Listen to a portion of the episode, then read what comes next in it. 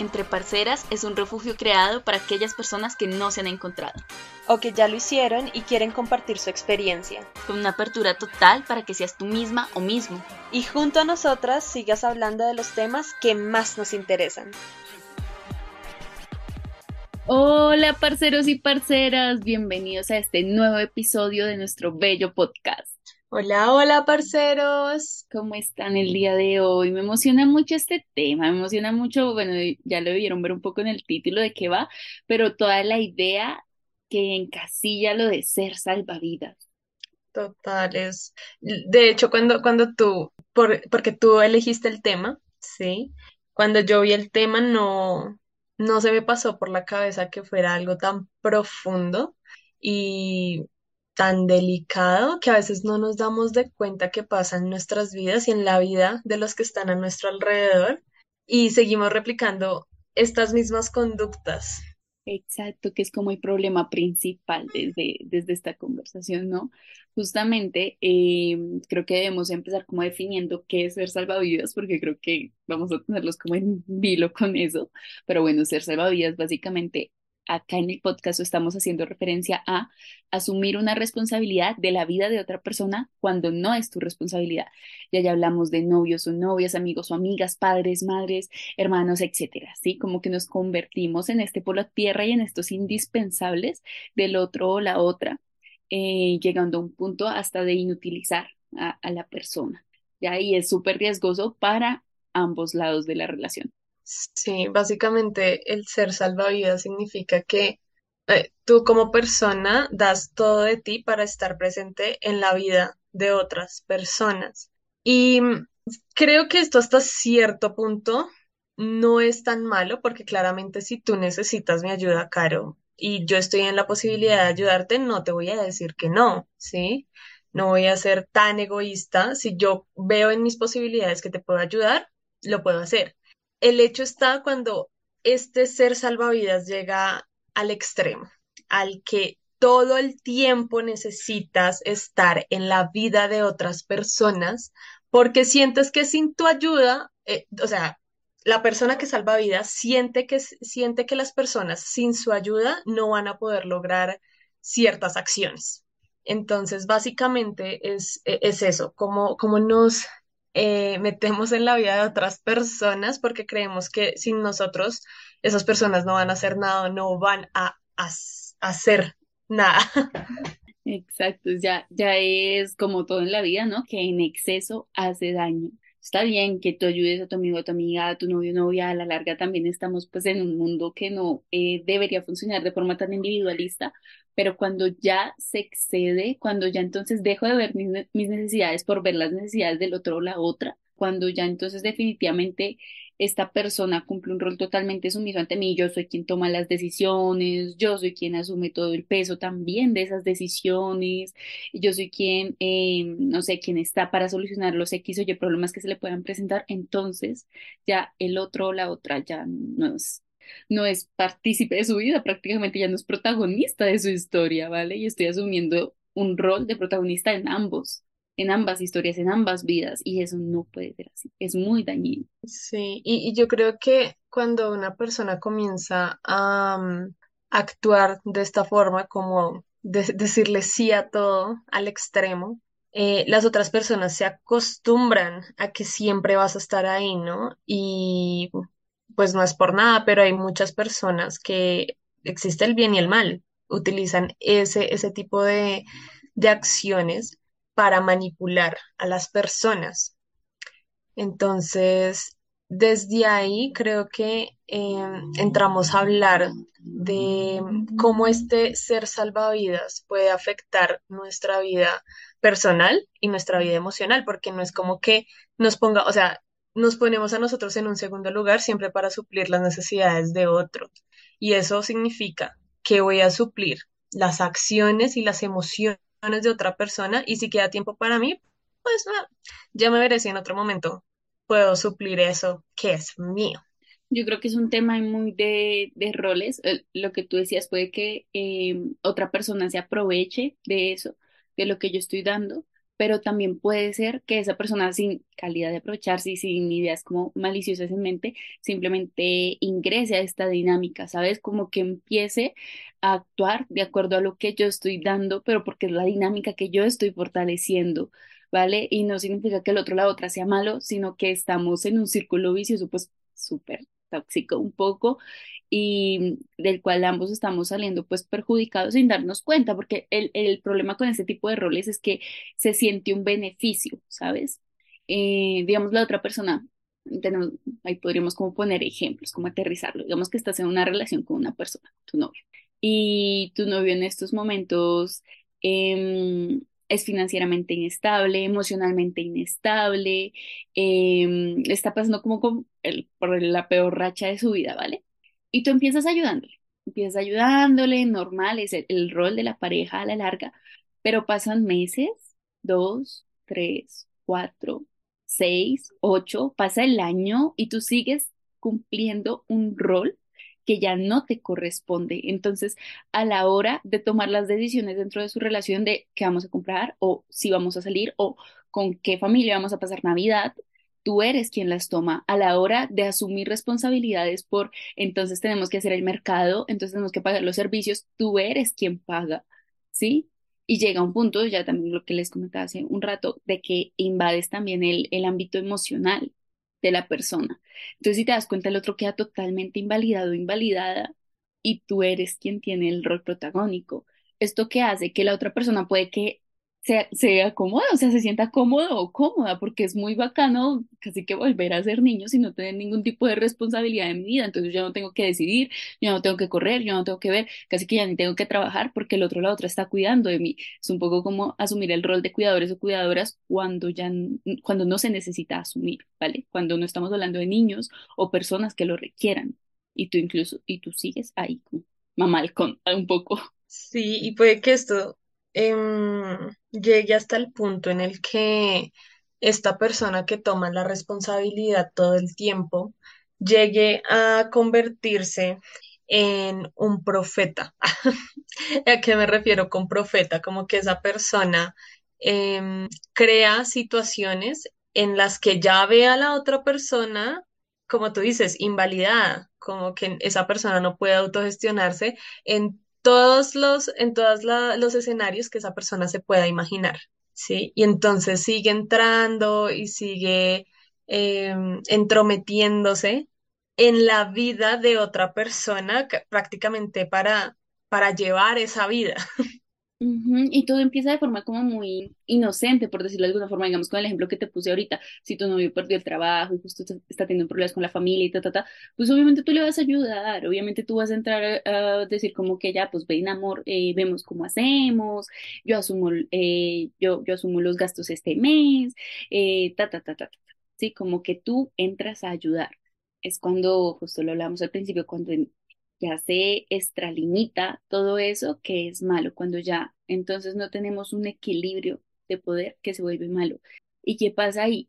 O sea, la dinámica, digamos que va funcionando, van dando, de X o Y forma van dando, pero cuando se rompe, entonces ambas partes salen lastimadas. Mm, la persona que está cumpliendo el rol de, de cuidador o cuidadora, porque entonces se va a sentir mal ¿vale? Se va a sentir mal, va a sentir que entonces le está haciendo daño al otro o la otra, va a sentir que definitivamente él o ella es la culpa, o sea, él o ella como cuidador o cuidadora es la culpable de, de lo que le pasa en la vida al otro o la otra y va a tener todo el peso, todo el peso encima de sus hombros, ¿ya? De acuerdo a esa decisión. Y la otra persona que ha estado como todo, en todo este rato en un papel sumiso, va a quedarse sin su polo a tierra, básicamente.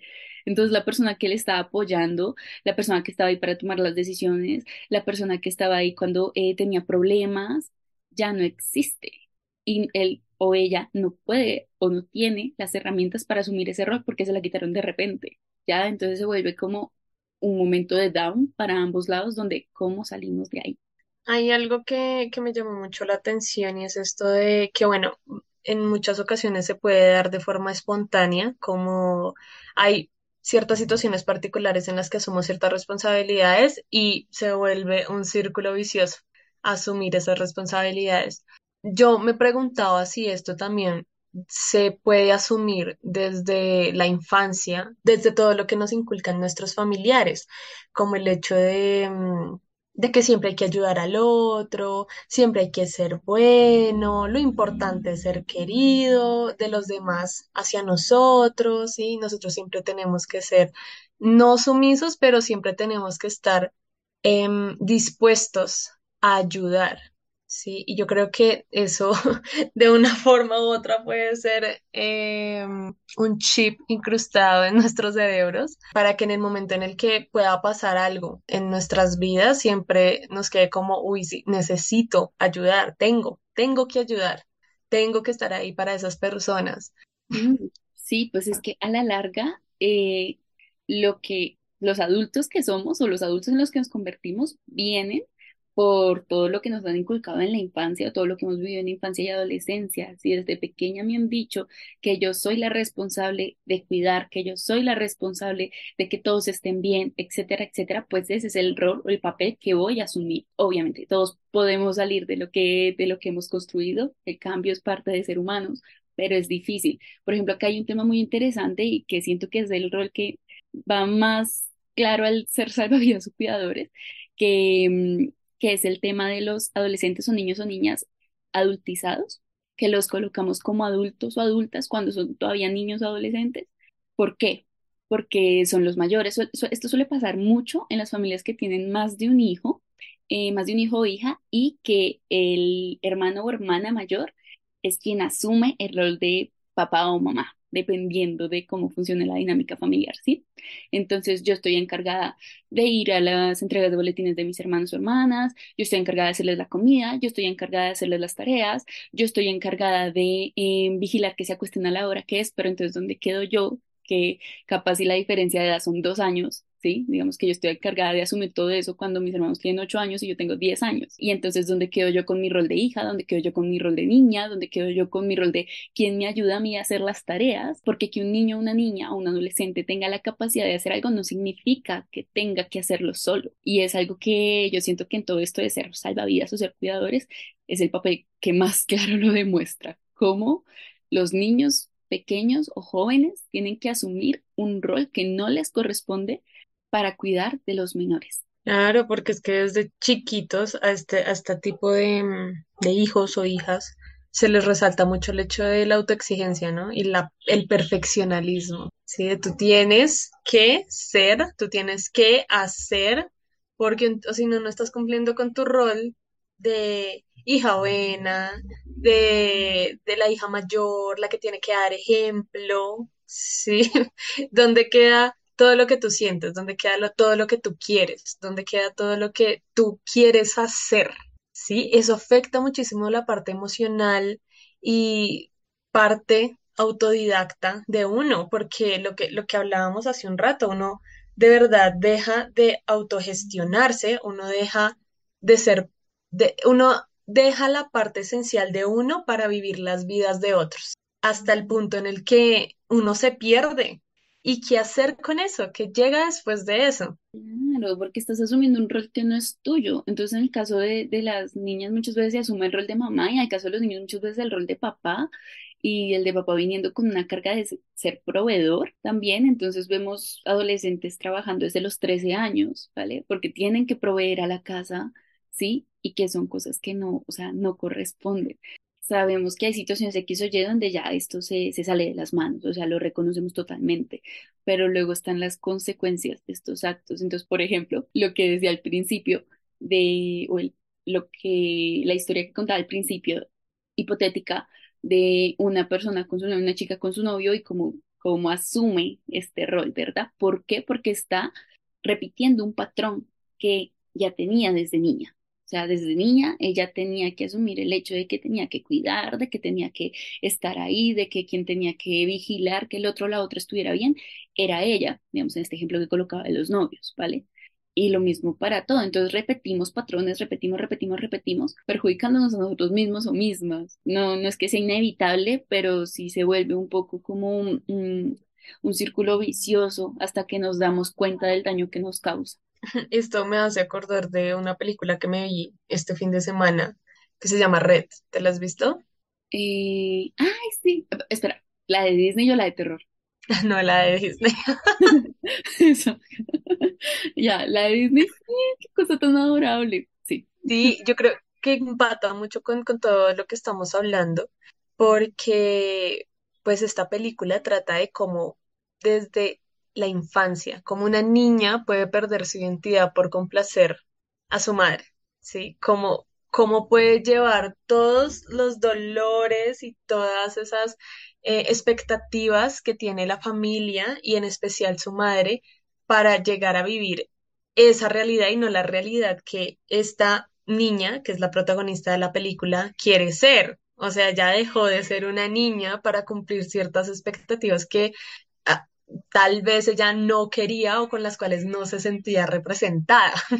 Claro, de hecho, de hecho me parece muy importante que lo menciones y es como el ejemplo perfecto, porque hasta ahora he hablado mucho del rol de cuidador cuando una persona es mayor, pero también pasa y también le damos estas expectativas a las personas, a, a- a menores. Entonces, lo que tú decías, la niña está salvando a su mamá, está teniendo como este rol de salvadora con su mamá, cumpliendo las expectativas o sueños o aspiraciones o lo que sea de la mamá. Y está asumiendo que eso es lo que ella quiere, cuando no es así principio de la película, que ella eh, decía que sí, que eso era lo que ella quería, que era lo que le gustaba y que lo hacía porque le gustaba y ya con el tiempo se da cuenta de que, pucha, esto le gusta a mi mamá, esto es lo que quiere mi mamá, pero esto es lo que quiero yo. Y ahí empiezas como a cuestionarte, ¿no?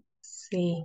Y, y cómo, cómo recuperar eso. Yo eh, me preguntaba también cómo, cómo salir de ese rol de salvavidas, ¿sí? Y mm, cómo poner límites. Cómo saber cuáles son los límites para no entrar en el rol de salvavidas. Y si ya estamos ahí, cómo salir. Sí, eh, yo creo que empieza con un, amiga, te cuento, ah, sí, empieza con asumir que tenemos este patrón o este tipo de comportamiento en nosotros mismos o mismas y decir como, pucha, sí, sí soy, ah, sí, sí, primero como que reconózcanse en, y desde ahí revisen si son comportamientos que definitivamente son como restrictivos o eh, que perjudican, que te perjudican a ti o perjudican a otros, e intenta corregirlos. Entonces tú, tú empiezas a revisarte y a decir como que ya, yo estoy haciendo, eh, no sé, digamos que yo estoy pagando todas las cuentas de mi hermana menor, pero espera, mi hermana menor ya tiene 25 años, trabaja, ya todavía vive conmigo, todavía vive con mis papás, pero está en una edad y en una situación donde puede asumir responsabilidades, porque estoy haciendo esto. Y empieza a despertar, a despertar, a despertar. Y así con pequeñas cosas, empieza a romper patrones cómo se rompen los patrones, tú también dándote cuenta de que, pues es que no, no te compete, ¿sabes? O sea, no es tu responsabilidad lo que pasa en la vida de otros otras, a menos que sean tus hijos, o sea, si los trajiste al mundo, pues, pues ya, pues, ¿no? Pero, tipo, no es tu responsabilidad lo que, lo que suceda con tu novio o novia, porque son adultos, porque son personas que tienen las capacidades para responder por sus actos, no es tu responsabilidad lo que suceda con tus papás, y esto, esto me parece muy fuerte porque mucha gente quizás se me vaya encima ahí, pero ojo, que no estoy diciendo que cuando tengas papás de, cuando tus papás estén en los 90 años, em, tú no vayas entonces a preocuparte por ni que tengan un plato de comida, una vivienda digna, nada de eso. O sea, ojo, no es eso a lo que me refiero, porque eso de hecho está en la ley, los pueden demandar por si las moscas.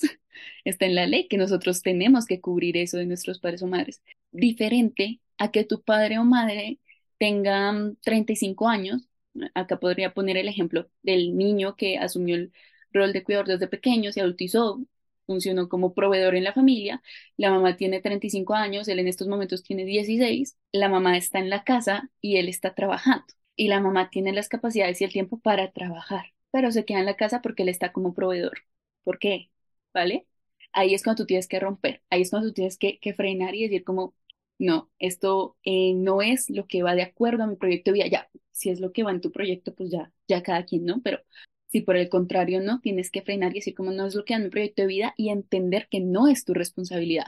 Esta es la parte como más difícil desde la, todas las personas que crecen como cuidadores o salvadores, que es lo que, el término que estamos usando ahorita, eh, y es asumir que no tienen un cargo ahí. También es, es saber cuándo suplir las necesidades de otras personas interfiere con las cosas que, que tú quieres hacer y cómo te sientes. Por ejemplo, y acá me meto yo un poco ya a nivel de las amistades, eh, ya que tú hablaste de las eh, relaciones amorosas y de las relaciones familiares, como el hecho de ayudar a compañeros, amigos, cercanos, lejanos, interfiere con las cosas que, que tú tengas que hacer. Un ejemplo podría ser que fulanito necesita que alguien le ayude con algo y tú tienes otra cosa que hacer, pero pones eh, en, en primera mano lo que esa persona necesita y dejas de lado las cuestiones que tú tienes que hacer, ¿sí? No te enfocas en tu propósito, o sea, de- dejas de lado más bien tu propósito por suplir las necesidades de otra persona. Claro, y luego tienes que pensar en el otro como, ¿y cómo va a ser fulanito o fulanita cuando tú no le suplas esa necesidad? Exacto. Cuando tú no le hagas la tarea o cuando no le pases la copia del examen o cuando, ¿qué va a hacer fulanito? Ah. Y entonces ahí es cuando entran muchas cargas, porque eso interfiere mucho con, con nuestra parte emocional, ¿no? Como estoy haciendo esto por esta persona, que si bien te puede hacer sentir bien un rato, pero estás dejando algo que te llena y te sientes mal por no hacerlo, ¿sí? Entonces, es, es maluco y lidiar con ese tipo de emociones es, es muy heavy, ¿no? Uno como, uno como identifica o más bien, como que no nos enseñan que primero va uno, ¿sí? Y desde uno mirar si uno después puede ayudar a otras personas, ¿sí? Porque uno no puede sostener su mundo con las dos manos que tiene y ya pretende sostener mil más. Acá es un tema de equilibrio, tipo, no llegar a- al extremo del superaltruismo ni llegar al extremo del superegoísta. Entonces, no, no, equilibrar, doy hasta donde puedo dar, pero eh, sobre todo con estos temas no invado la autonomía del otro, permito que el otro sea. Y si le va bien o le va mal, pues ya tiene que ser, o sea, consecuente con sus decisiones. Las personas, sobre todo los adultos, adultas, ya tienen como responder por lo que, por lo que hacen, ¿vale? Y no está en nuestras manos, se sale de nuestras manos. Entonces, es como el paso a paso para romper, siento yo. Primero, reconocer con qué tipo de relaciones o con qué relaciones tengo estas conductas. Segundo, qué conductas son. Y tercero, cómo las puedo romper, Em, pensando siempre en mi equilibrio emocional, sin perjudicar la relación, o capaz de perjudicar la relación en el camino, pero todo es cuestión de diálogo. Hablen, eso funciona un montón, créanme. Y, y nada, siempre como teniendo en la cabeza o teniendo en la mente el hecho de no soy culpable, no soy responsable y no soy Total. Superman o Supergirl. Sí, total. Y saber que esto es paso a paso. Cuando uno trata de salir del rol de ser salvavidas, siempre van a aparecer estos comentarios de es que es muy egoísta, ¿sí? Es que es muy egocéntrico. Pero no, güey, o sea, estoy pensando primero en mí mismo para saber si te puedo ayudar a ti, ¿sí? Lo que tú dices, o sea, mi- mirarse a uno mismo, autorreconocerse y saber qué es lo que uno está sintiendo, saber qué es lo que uno quiere para saber si puede lidiar con los sentimientos de otras personas, saber si puede ayudar a otras personas. Entonces, esto es paso a paso, va a aparecer la frustración en algún momento, pero es un camino y como todos los caminos tienen altos y bajos. Solo hay que aprender a autogestionarse, autoconocerse y así poder amarse y amar a los demás. Claro, dense su tiempo, sean amables con ustedes mismos o mismas. Todo es un proceso y todos estamos como en este mundo de, de crecer y ser mejores personas. Y es poco a poco, eso no llega a eso petazo, ojalá, pero no. Bueno, en cuanto a experiencias, ¿has tenido alguna? Sí, sí, total. Ahí empecemos. eh, yo quiero empezar con la tuya y ya pasamos. Digamos que las experiencias es por algo que se ha visto y creo que lo hablamos desde fulanito necesita algo, pero así que yo tenga una experiencia desde mi parte, desde Daniela ha sido au- ah, salvavidas, tal vez sí con mis hermanos. Eh, como desde, desde chiquita lo que tú dices, yo soy la hermana mayor y desde, desde muy chiquita me pusieron la vara muy alta. de, de usted es la que tiene que dar el ejemplo, usted es la que tiene que, que ayudar, usted es la que tiene que, que, que, y siempre eh, me miré con esos ojos de la niña mayor, la niña que tiene que ser el ejemplo, la que tiene que eh, estar para mis hermanos, pero creo que hubo un momento en el que ya yo sentía que no podía estar todo el tiempo con ellos porque los asfixiaba, ¿sí? Como que yo tenía de verdad que dejar y en ese momento me di muy rápido de cuenta. Yo era muy chiquita, tal vez unos 16, 17 años, que fue cuando yo salí del colegio, y me di cuenta que ellos tenían que darse a la tarea de, de, de autogestionarse a sí mismos, ¿sí? De ver otros mundos, de equivocarse, de aprender, y no ser yo la que los, em, la que les evite las caídas, ¿sí? La que esté ahí como un salvavidas, la que esté ahí como un puente para que ellos pudieran pasar, para que puedan flotar. No, creo que me di cuenta muy rápido y eso ayudó a la relación que tenemos ahorita para no ser tóxicos con nosotros mismos. Creo que esa ha sido la única experiencia que he tenido. Válido, válido. Mm, yo creo que he tenido como contadas, también como con, con personas familiares, pero mira que no asumo el rol en su, o sea, como por un tiempo prolongado, sino que me pasa por momentos, como que en ciertas situaciones que está, que están las personas, como que empiezo a actuar de salvavidas y empiezo a, a, mm, pues justamente a tomar cargas que no me corresponden hasta que me veo saturada, que literal me veo ahogada y Ujú. empiezo como que, pero, ¿qué está pasando? O sea, como que hablo conmigo mismo, como, ¿qué está pasando? Y ya lo entiendo todo y ya es cuando corto, de plano y corto. Pero sí me ha pasado que lo repito, o sea, corto y luego vuelvo otra vez y retomo. Sí, Corto, es que eso es un círculo vicioso. ujú, Entonces es, es horrible. Desde mi experiencia, creo que eso es lo único, pero, pero voy mejorando. Sí, es, es lo que decíamos, esto es un proceso. Y qué bueno que ya lo identificas, porque es que si no lo identificaras, sería, est- estarías otra vez hasta el cuello tratando de suplir a todo mundo, pero ya lo identificas y ya cuando ya te sientes con, con ese sentimiento que pesa, con ese sentimiento que no es bonito dentro del pecho o dentro de cualquier parte donde lo sientas, ya uno actúa, ¿sí? Uno ya toma acciones y cambia lo que lo hace sentir a uno mal. No está mal eh, hacer ese tipo de cosas, solamente es tener control de nuestras acciones y de nuestras emociones. To- Total. Pues eso, parceros y parceras, esperamos que les haya gustado mucho, mucho este episodio y que por favor rompan los patrones. Rompan patrones. chao, chao, parceros y parceras. Bye bye. Los invitamos a seguirnos en Instagram, donde todas las semanas dejamos un espacio abierto para que escriban sus experiencias respecto al tema de nuestro siguiente episodio. Gracias por escucharnos. Bye bye, parceros y parceras.